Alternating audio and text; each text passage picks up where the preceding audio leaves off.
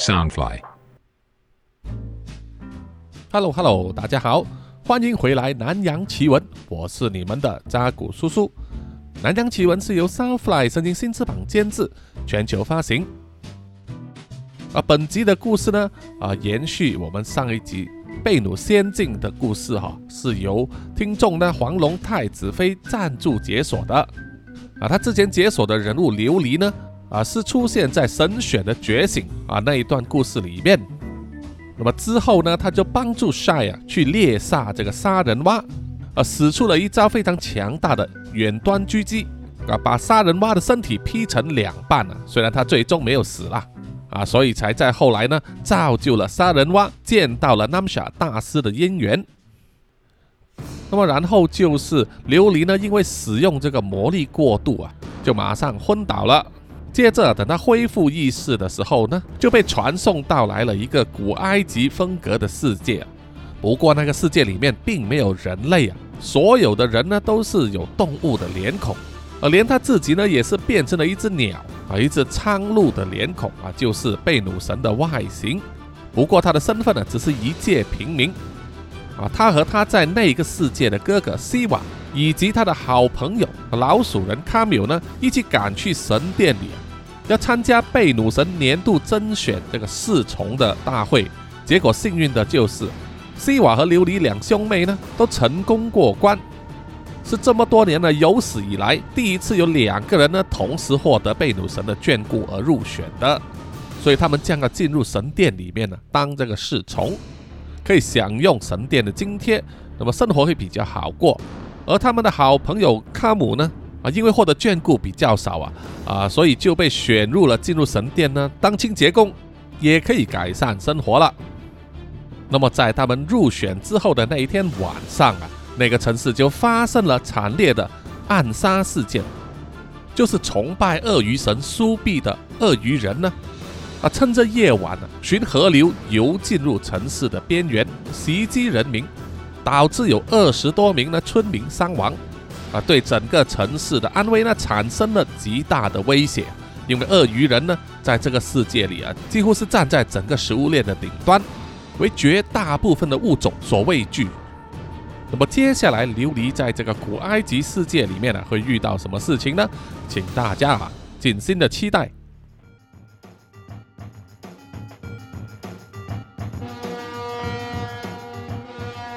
号角声响起，让琉璃从沉睡中醒来。他看见西瓦和卡姆呢，也是刚刚醒来，正在换上一件全白色的侍从衣服。西瓦看见琉璃醒来之后啊，也跟他说：“哎，你醒来的正好啊，快点换衣服，我们要去神殿了。”于是琉璃也是匆匆忙忙的披上了白色的侍从衣服。就跟随着西瓦和卡姆呢，就向神殿的小金字塔出发。在赶去神殿的路上啊，他们就注意到周围的市民呢神色惊恐，不断的议论纷纷，感觉像是发生了什么大事。啊直到他们来到了神殿，和原本在那里服务的三名侍从呢列队等待神官呢指派任务给他们的时候啊，偷偷小声的聊天呢，才知道昨天晚上啊。在这个城市的边缘，昨天晚上发生了被鳄鱼人袭击的事件，死了很多人。琉璃看见了西瓦和卡姆呢，和另外三名神殿的侍从啊，聊着昨天晚上被鳄鱼人袭击的事件，他们脸色都非常的畏惧和惊恐。那他自己大概可以猜想到啊，在这个世界里啊，鳄鱼人对他们来说是一个最大的生命威胁吧。不久之后，他们就看见了河马神官拉提夫行色匆匆地走进了神殿了，然后就交代他们要准备好茶点了，因为有官员们要来拜访。于是三名神殿侍者呢，因为比较熟悉工作状况啊，就马上指挥西瓦卡姆和琉璃三人呢去准备了啊，要烧水，还要准备这个简单的点心。又过了一会呢，就有一大堆人呢来到了神殿面前。有拿着长矛和弓箭的士兵，还有一些像是穿着官员服饰的，前来神殿拜访河马神官。当那些官员在神殿里面呢，早就准备好的椅子上就坐，河马神官打了一个眼色，在旁边的侍从呢就呼唤西瓦卡姆和琉璃呢，马上走出来给官员们奉茶和点心。啊，弄完这一些之后啊，又叫他们马上退回后殿去。啊，看起来呢，神官是和这些官员呢有重要的会议要召开。不过啊，他们这些侍从啊，在后殿其实也可以听见他们开会的内容。那三名神殿侍从也不理会啊，反正就当做是他们工作里面的理所当然的事情。所以啊，当琉璃他们等待下一道命令的时候呢，就听见神官和官员们商量的。是关于昨天晚上所发生的鳄鱼人袭击的事件。大概的情况啊，就是说这个城市呢有自己的政府管理系统啊，由不同的官员管理整个城市日常的行政，而军队呢则负责保护城市以及人民的安全。那么除了这个政府和军队之外，个别城市也有个别的守护神，由神官呢负责祭祀。接受人民的供奉以及膜拜，祈求平安以及其他神的恩赐。而这一座城市呢，就是专门供奉贝努神的。而供奉贝努神呢，其中一项获得的这个恩赐就是就是操作的洞悉能力，可以看见方圆数百公里之外发生的任何事情，就像是雷达一样啊。如果远处有任何异动，比如说有军队。往这个城市进发的话，那么贝努神呢就会把这个预兆啊传达给神官，再由神官传达给政府机关，再由政府以及军队呢予以适当的应对。而官员来到这里，主要就是控诉他们的不满：为什么昨天晚上被鳄鱼人袭击呢？贝努神为什么没有提供任何的证照？那么河马神官拉提。作为侍奉贝努神的代表呢，自然就会被呃兴师问罪了。而河马神官不断的提出各种理由啊，用来解释。那么不管那些官员相不相信啊，不过在琉璃的耳中呢，听起来就感觉到河马神官呢是在推卸责任的，说一切都不在他的身上。说是这个城市的人民呢，对贝努神的贡献呢还不足够，不够诚心诚意。香油钱比起以前呢，也有逐年下跌的趋势，所以才让贝努神呢啊生气了，说这一次的功绩没有预兆啊，就是给予这个城市的人呢小小的一个惩罚、小警戒。啊，这一番话呢，更让琉璃心中啊怒火中烧啊，因为他把所有责任都推到贝努神以及人民的身上啊，推到那一些难以估计质量的虔诚度还有香油钱身上啊。那么琉璃本身作为贝努神所眷顾的人呐，从他过去和贝努神接触这么久啊，都完全没有感觉到呢贝努神是会那么计较那些小东西的神明。所以啊，当他听了河马神官那一番解释之后啊，让琉璃气得牙痒痒，双脚忍不住跳动起来。哎，你在干什么了？西瓦就问他。琉璃忍不住说：“那个神官啊，一直在说大话。”说贝努神的坏话，真是气死我了！我我我好想走过去啊，踢死他，或者用这张鸟嘴啊去戳死他。另外三名侍从呢，就对琉璃说：“哎，你就别多管闲事了。神官的人本来就是这样子，又狡猾又贪财，我们呢是见惯不怪了。不过说到底呢，供奉这座神殿的香油钱呢，确实是有逐年减少的趋势。”香油钱越少，就表示我们可以得到的津贴呢会减少，所以神官也可以说是为了我们的荷包啊在争取着。你就不要再多说什么了。琉璃听了之后啊，觉得这三名侍从呢是那种自扫门前雪的人呐，就想跟他们呢继续争辩，不过就被卡姆阻止了。卡姆说：“哎呀，琉璃你就别说话了，我们今天出来报道。”还有很多东西要向这三位前辈以及神官学习呢。作为升斗小民，我们就安安分分的做好自己的事情就行了。琉璃听了之后啊，也就不再说话了。不过他心中呢，还是一直在想着这个话题。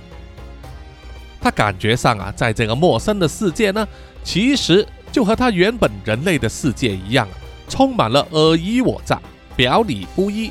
可能还有很多不公平的事情啊在发生，让他慨叹呢。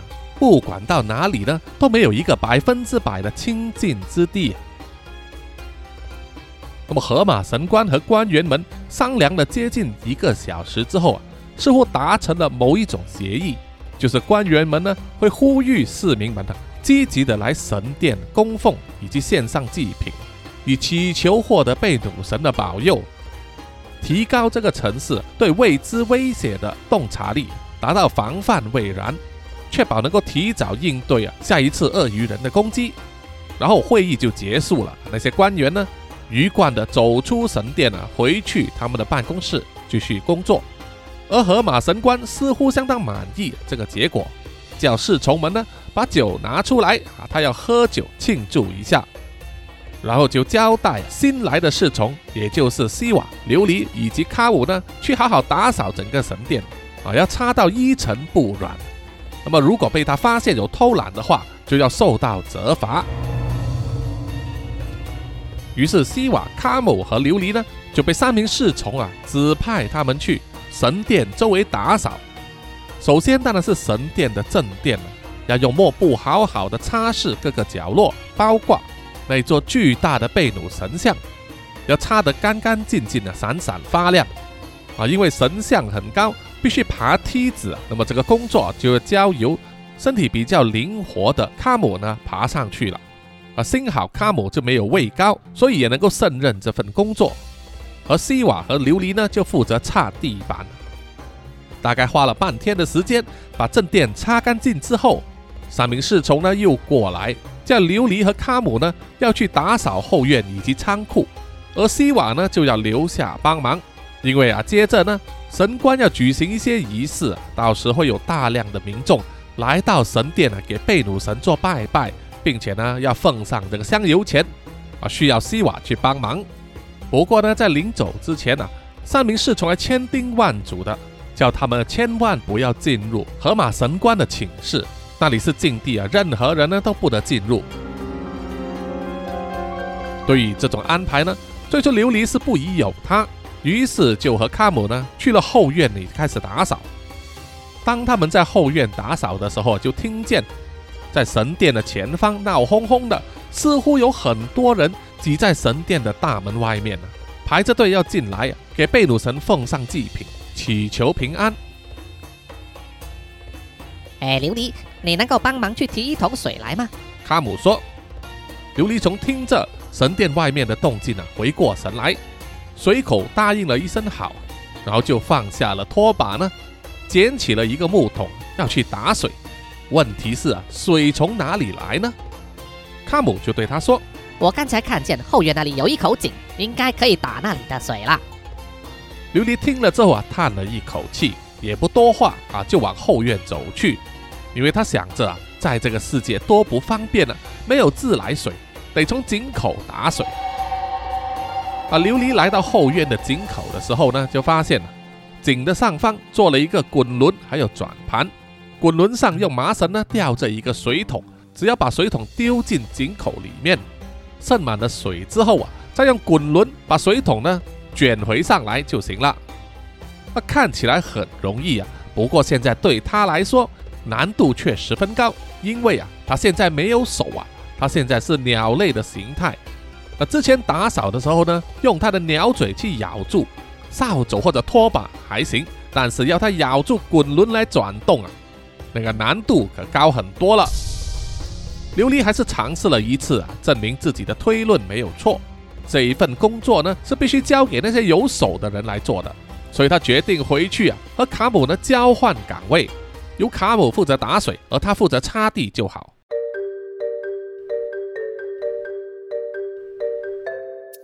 那么，当琉璃要走回去后院的时候啊，却发现自己好像有点迷失方向了。因为这座神殿说大不大，说小不小，他走来的时候也没有记清楚方向，因此只好在走廊上随便走去摸索。当琉璃走在一个走廊的转角处啊，突然看见河马神官呢，在转角的另外一端呢走过，不知道为什么啊，让琉璃吓了一跳，于是他闪身的躲回转角去，平息静气的静听。他就听到一阵奇怪的声音，叮叮当当的，像是金属碰撞的声音，然后就是一连串呢快速的步伐啊，相信那个就是属于河马神官的。于是琉璃就小心翼翼地伸出他的眼睛，在转角处偷看。他看见走廊另一端的尽头呢，正是河马神官的寝室。他似乎很忙碌，在寝室前面呢又进又出，最后啊，才在头上呢戴了一个像是头冠的装饰品，然后才离开寝室，走过了走廊，看起来是要赶去主持正殿外面的供奉仪式了。出于好奇啊，琉璃就往河马神官的寝室方向啊走过去，想要去偷看一下。他进去之后才发现啊。原来河马神官的寝室呢，装潢的非常豪华，地上铺着的是光亮的木板，还有又厚又软的地毯，周围放着很多装饰品呢，都是金光闪闪的，看起来很值钱。还有那一张大床铺呢，啊，是用丝绸制成的，而且很柔软，相比之前琉璃所睡的那个草席呢，真的是天壤之别。而且那张大床呢，也勾起了琉璃啊在当人的时候的那些回忆啊，他忍不住就跳上去坐了坐，感受一下床的柔软度，然后心里想着啊，这次河马神官呢真会享受啊。然后琉璃又去东摸摸西摸摸房间里的那些黄金饰品，就是好奇的拿起来看一下啊，把玩一下。就在这个时候啊，琉璃发现。有一个小雕像呢，啊，是无法拿起来的，牢牢的固定在架子上，这让琉璃觉得很新奇。于是他又再尝试一次，不过这一次呢，扭动了一下之后，就听见了奇怪的声音，是他之前呢听到的那股金属碰撞的声音。于是他又在尝试扭动那个小小的装饰品啊，啊，接下来那股奇怪的声音更明显了，然后啊，他就看见。放在地板上的其中一块地毯呢，掉了下去啊！原来是木地板下有一个机关，打开了一道门之后，有一个往下的楼梯，而地毯呢就是这样子掉了下去。啊，看见了这样的事情之后，琉璃就好像发现了新大陆啊，觉得很新奇，于是就走下了那个楼梯啊，进入了密道。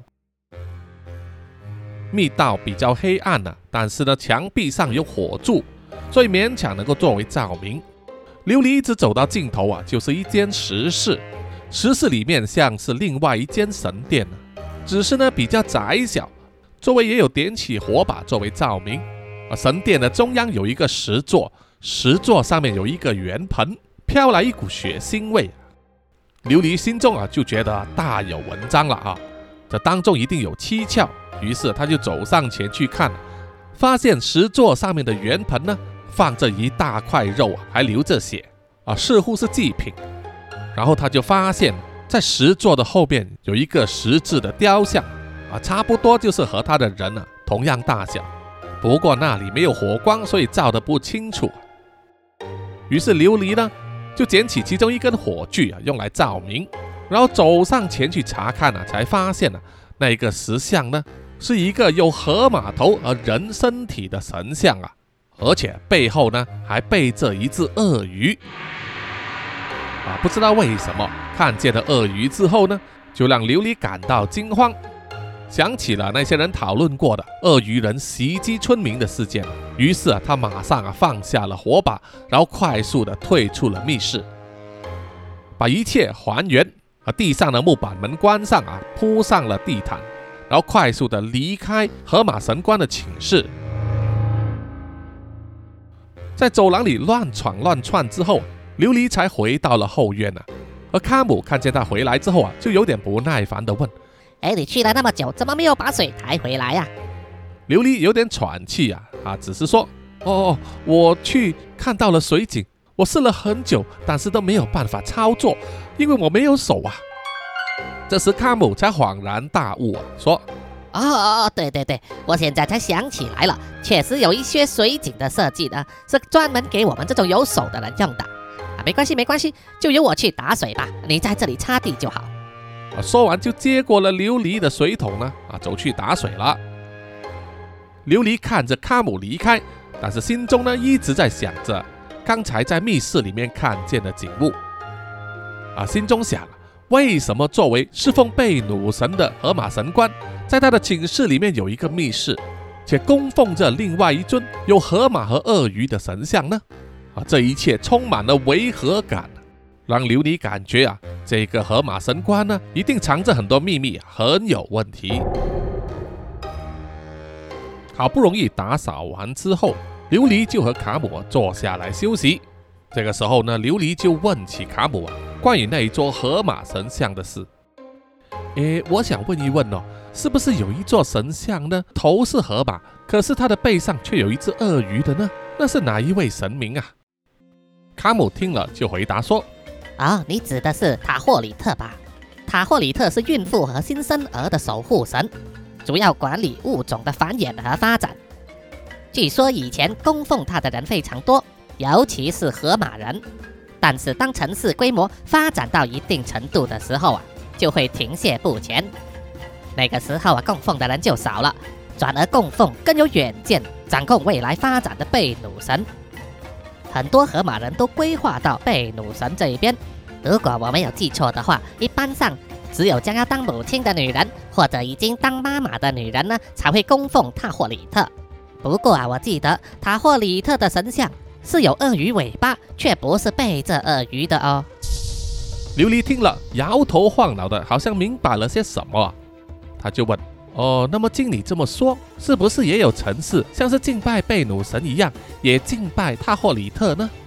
卡姆摇摇头说：“以我所知是没有了。现在的各个城市啊，主要分成供奉三种不同神明的城市。”第一种就像我们这里一样供奉着贝努神，另外一种比较危险的，就是供奉苏比神的鳄鱼人，还有第三种就是城市规模最大的，供奉的是太阳神拉，他们的人口最多，实力最强，所以鳄鱼人就很少去攻击他们，才会专门挑供奉贝努神的城市去袭击。哎呀，想到昨天晚上发生的攻击事件呢。让我也想着存够钱之后就逃去供奉拉的城市吧，那里至少比较安全，不怕半夜睡觉的时候会没命啊。琉璃听了之后啊，不发一言，心中慢慢的在琢磨着，在这个世界里一些奇怪的平衡，给他一种感觉呢，就是这个世界供奉的三种主神，三种城市规模，好像是三种社会结构啊。就是供奉太阳神拉的城市规模最大最强，好像是上流阶级；而供奉这贝努神的规模中等啊，就像是中产阶级；而另外一个供奉苏比神的鳄鱼人呢，残酷好战啊，似乎就像是暴民一样的阶级啊。接着啊，琉璃还在考虑着要不要告诉卡姆关于他在河马神官的寝室里面所看见的那个密室的事啊。神官的侍从就走来了啊，马上要他们去正殿帮忙。于是琉璃和卡姆呢，马上跟随他啊，来到了正殿。只见整个正殿里人山人海啊，挤满了人民呢，手上捧着祭品，要向贝努神膜拜。啊，祭品多到呢，地上都摆不下了，所以神殿的侍从还有希瓦呢，就忙着。要把一些旧的祭品呢，啊拜过之后，就把它们拿走，收起来，腾出空间来放新的祭品。而旧祭品啊，就是要交给琉璃和卡姆呢，拿去后院，叫他们丢掉。琉璃和卡姆听了，感到很惊讶，因为这些祭品呢，很多都是食物，怎么就这样子丢掉，那么浪费呢？而侍从就说，因为祭品实在是太多了，即使他们自己拿去吃了，也吃不完。所以只好偷偷的丢弃了。卡姆听了之后啊，双眼发亮啊，就急忙叫琉璃帮忙呢，把祭品搬去后院了。然后跟他说：“那么多祭品丢掉实在是太可惜了，不如送给我吧。我家族的亲戚孩子这么多，有很多张口要喂饱啊，就让我交给他们去吃掉吧。”琉璃听了其实也不反对啊，毕竟把食物浪费真的是不太好。而且他心想呢，卡姆身为老鼠人啊，自然有老鼠的特性，就是一窝呢会生很多，所以他的一个家族呢成员可能是上百上千的哈，要吃饱呢真的是一个大问题啊，所以就由得卡姆去做了啊，所以呢他都尽力帮忙把那些旧的祭品啊带到后院，然后找一个篮子呢装起来，藏在一个角落，要等待神殿的工作结束之后呢带走。那么当琉璃和卡姆呢忙着搬运那些旧的祭品的时候啊，他又在正殿看见，在贝努神像正下方有一个金色的盒子，这是接受膜拜者呢奉纳香油的钱箱。他看见很多人不断的往那个钱箱投钱。叮叮当当的，整个箱子啊，好像似乎快装满了。然后他又瞄掉啊，站在一旁的这个河马神官呢，脸上露出既贪婪又满意的笑容，就可以大概猜得到啊，他是多么在意那些香油钱了。神殿的供奉仪式呢，一直到天黑的时候才结束啊，这可把西瓦、琉璃还有卡姆等人呢都累翻了。河马神官拉提呢，似乎也是很累啊，不过看见。装满香油钱的钱箱居然有三个那么多，可让他乐开怀了。就一面呢捧着那些箱子要回去请示啊，一面就告诉所有的侍从啊，他们可以下班回家了。而所有的侍从也是累翻了哈，既然可以下班呢，当然是第一时间离开了。只有卡姆对琉璃打了个眼色，然后他们就去做他们事先商量好的这个安排，把他们藏在后院的那些多余的贡品。翻过墙壁啊，把他们一篮一篮的带走，呃，这个当然也是有西瓦的帮忙。那么有一些他们可以吃的，就由西瓦带回家；剩余的大部分就由卡缪带走啊，送去亲戚朋友的家里分食。所以他就没有和西瓦以及琉璃呢一起吃晚餐了。晚餐过后啊，因为实在太累，所以西瓦呢就开始呼呼大睡。而琉璃虽然累啊，但是他却睡不着。于是就自己出外走走，在街道上乱逛啊！啊，他不知道逛了多少条街之后啊，偶然就来到一个露天的广场，那里聚集了很多人，哭哭啼啼的，一片愁云惨雾。于是他就好奇的过去瞧瞧，啊，然后才看见，原来那里正在举行着集体的殡葬仪式。昨晚被鳄鱼人袭击而死去的那些人民呢，就在这里由祭司负责主持仪式。死者的身体已经被制成木乃伊，装在木质的盒子里面了。而家属就围坐在棺材旁边哭泣哀悼。有的一看呢，是整个家庭的三四名成员呢全部离难，棺材有大有小，旁边也没有其他的家属陪伴了。而琉璃也有看到其中一个棺材呢，旁边有一个手上还抱着婴儿的猿猴妇女啊，哭得非常伤心。而身旁还有其他的亲戚朋友呢，就在安慰她。那种场面呢，让周围的人看见都会感到伤心。琉璃自然呢也是脸泛泪光。然后啊，他有听到周围的人呢都在谴责鳄鱼人啊，非常的暴虐残忍，这就让他非常在意啊。那一尊藏在河马神官寝室底下密室里面的塔霍里特神像了。为了想要了解真相啊，于是琉璃呢就决定啊，趁着黑夜回去神殿里面，再次对河马神官的密室进行调查。那么琉璃要潜入神殿呢，根本是不费吹灰之力啊，因为神殿根本没有人把守啊，那三名侍从呢也离开了。所以照理说呢，就只有河马神官一个人待在那里。琉璃潜入神殿之后啊，就来到河马神官寝室外面的走廊啊，小心翼翼的步步为营。这个时候，他就听见了寝室里面传来咔嗒咔嗒的声音，然后就是河马神官的笑声。于是他就小心翼翼的伸长了脖子去偷看，发现河马神官呢正坐在地板上。数着三个钱箱里面的香油钱，把所有金光闪闪的硬币一串一串的堆叠起来，摆在自己的面前，有几十堆那么多啊，非常的壮观。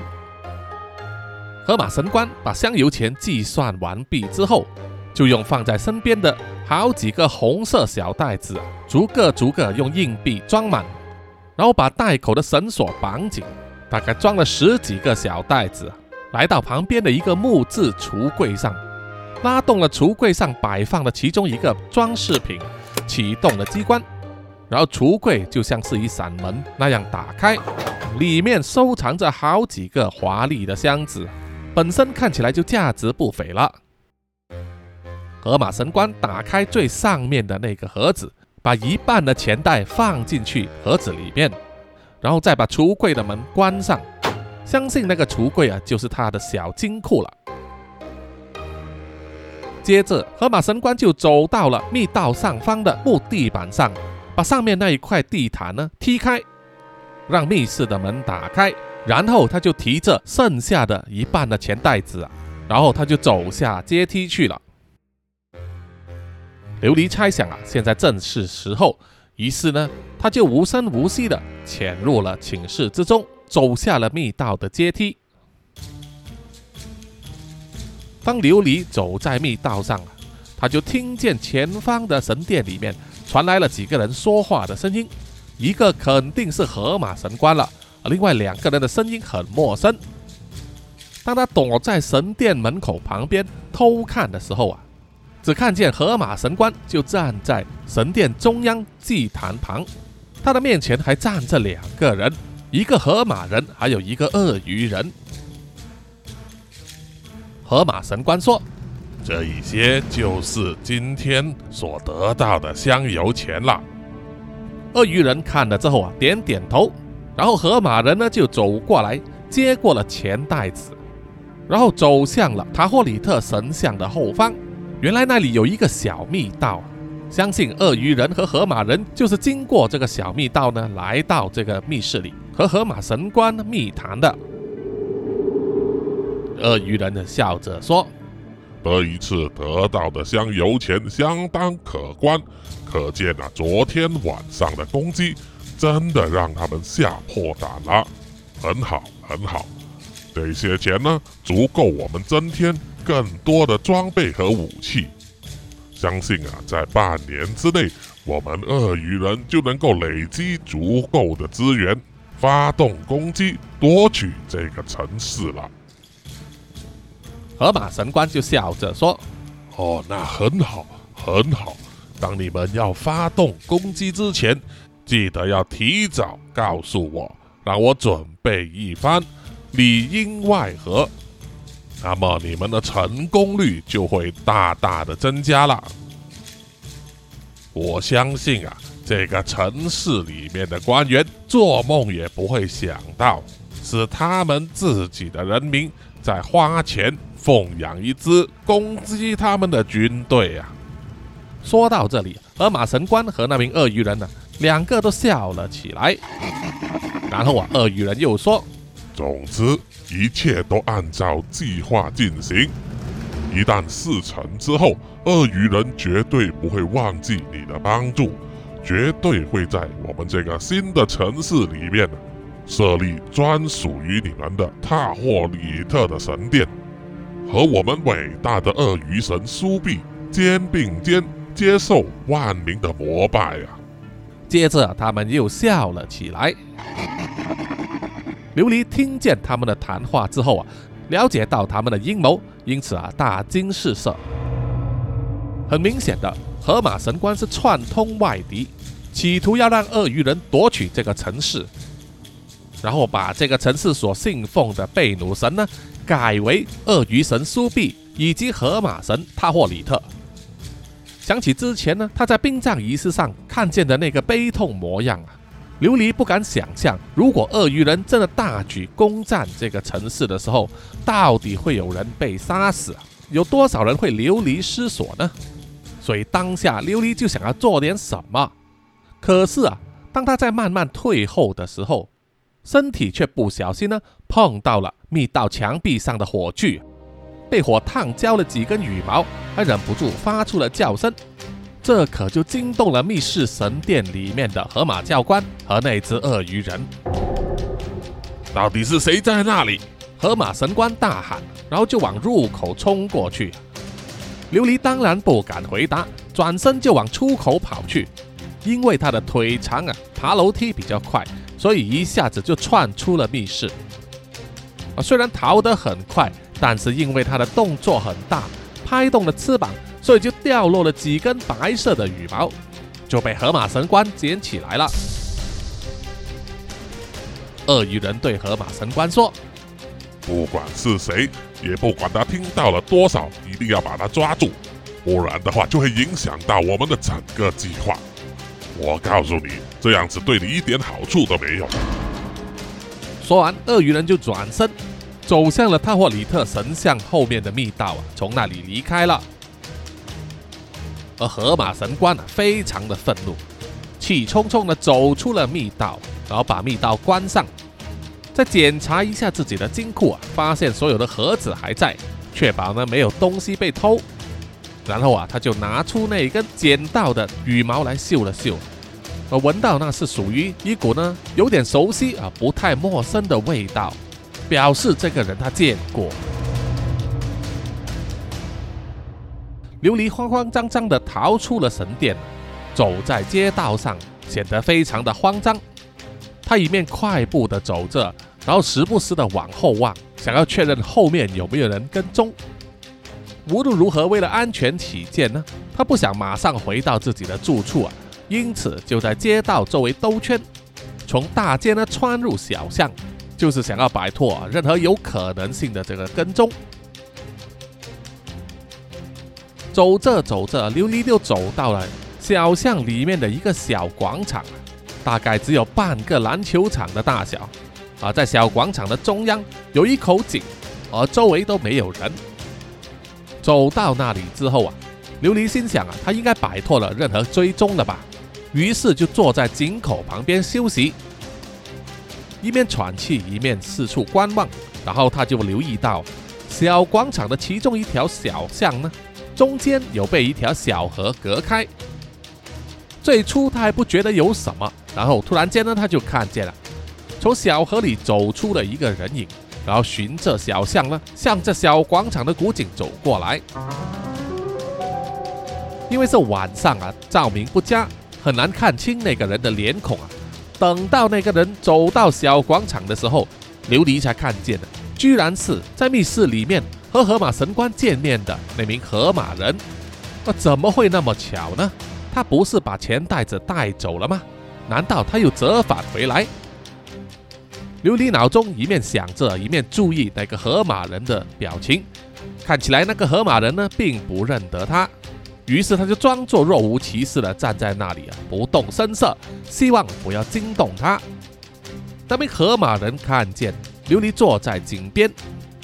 他也不说话，就是装模作样的在小广场周围绕了一圈，然后靠在一座墙壁上。琉璃心中非常紧张啊，心跳加速。不过表面上依然装得若无其事。他觉得现在正是逃走的时机，于是他就慢慢的站起身，要往巷子走去啊。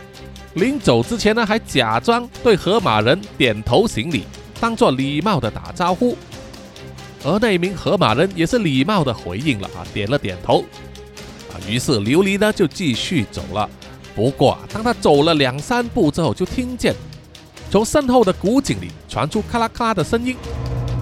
于是他转头一看呢，就看见那名河马人呢走向了古井旁边，然后从古井里面呢就窜出了一个人，正是在密室里面另外一个鳄鱼人。原来这么巧啊！这条古井呢，就是通往神殿底下密室的这个通道入口。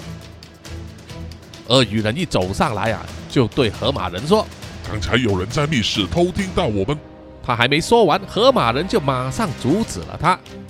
鳄鱼人马上醒觉啊，可能周围有别人，于是他眼睛向旁边一望啊，就望见了琉璃。两个人的视线互相接触之后。好像突然间了解到了什么，琉璃就不假思索的转身就跑，而鳄鱼人呢也对河马人说去追他，然后啊他们两个人呢就穷追不舍的跟在琉璃的身后了。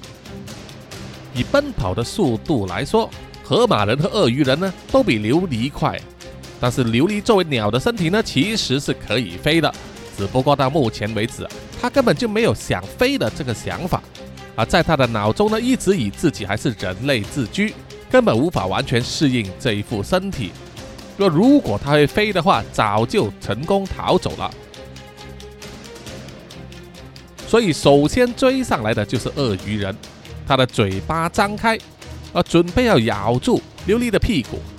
琉璃急得一面跑一面拍动翅膀，跳来跳去。他们跑过了几条巷子之后啊，河马人就转向啊，想要在前方的不远处拦截琉璃。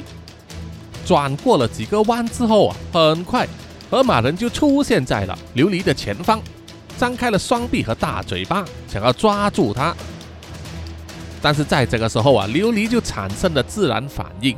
就是使出了跆拳道的身法呢，跳起来，脚踩在小巷的墙壁上啊，借力闪过了河马人双臂，然后一脚呢就踢在他的脑袋上，然后再一个翻身呢，越过了他啊，来到了他的身后继续奔跑。河马人没有想到啊，居然会被琉璃踢中啊，整个人吓呆了。但是他很快呢就被迎面冲过来的鳄鱼人推开。啊，脑袋才清醒过来，于是又继续去追。琉璃一面在巷子里面跑着，看到前方有几盏门呢，都有人站在那里，于是马上高声呼救。但是对方看见在琉璃后面追着来的是可怕的鳄鱼人呢，所以每一个都吓得三魂不见七魄，马上躲进屋子里面，把门紧紧的锁上，让琉璃没有办法进去躲闪了，只好继续跑了。一直到最后啊，来到小巷的尽头呢，就可以看见外面就是人潮汹涌的大街。琉璃冲出去之后啊，就混在人群之中。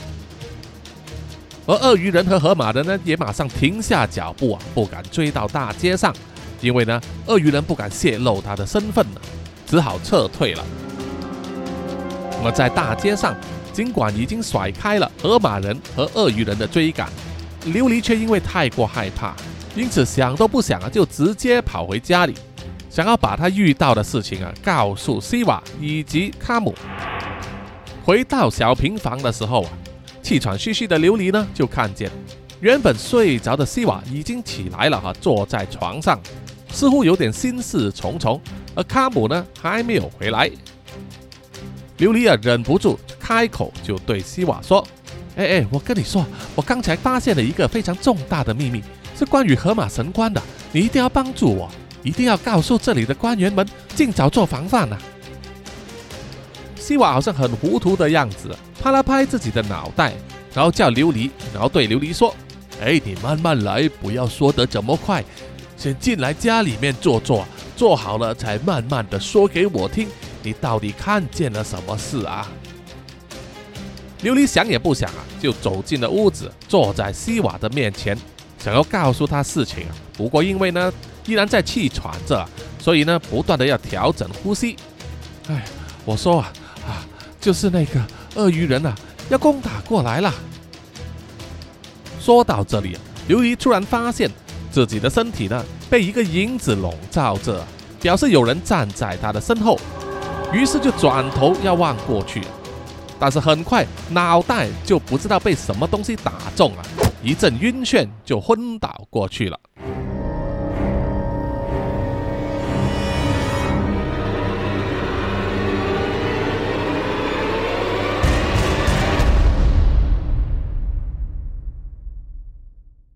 好的，本集的南洋奇闻啊，贝努神境的故事啊，就到此暂时结束啊，请大家继续关注下一集的大结局了，请大家呢关注下一期的故事发展。啊，有什么意见或者是啊要点赞的话，欢迎到南洋奇闻的 IG、YouTube、Apple Podcast、Mixer Box 还有 Pogo FM 给叔叔留言点赞哈，谢谢大家。如果有多余的零钱的话，也欢迎大家呢啊赞助叔叔呢喝一杯咖啡啊，让叔叔继续做好南洋奇闻这个节目。最后呢，请让叔叔啊感谢所有赞助的听众们。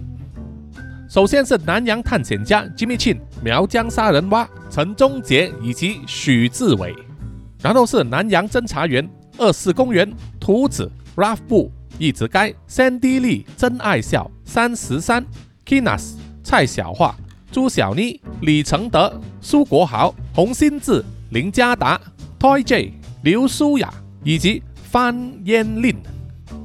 然后下一批呢是南洋守护者许玉豪。脏话的 Emma、林奕晨、玉倩妈咪，还有 Forensic 叶。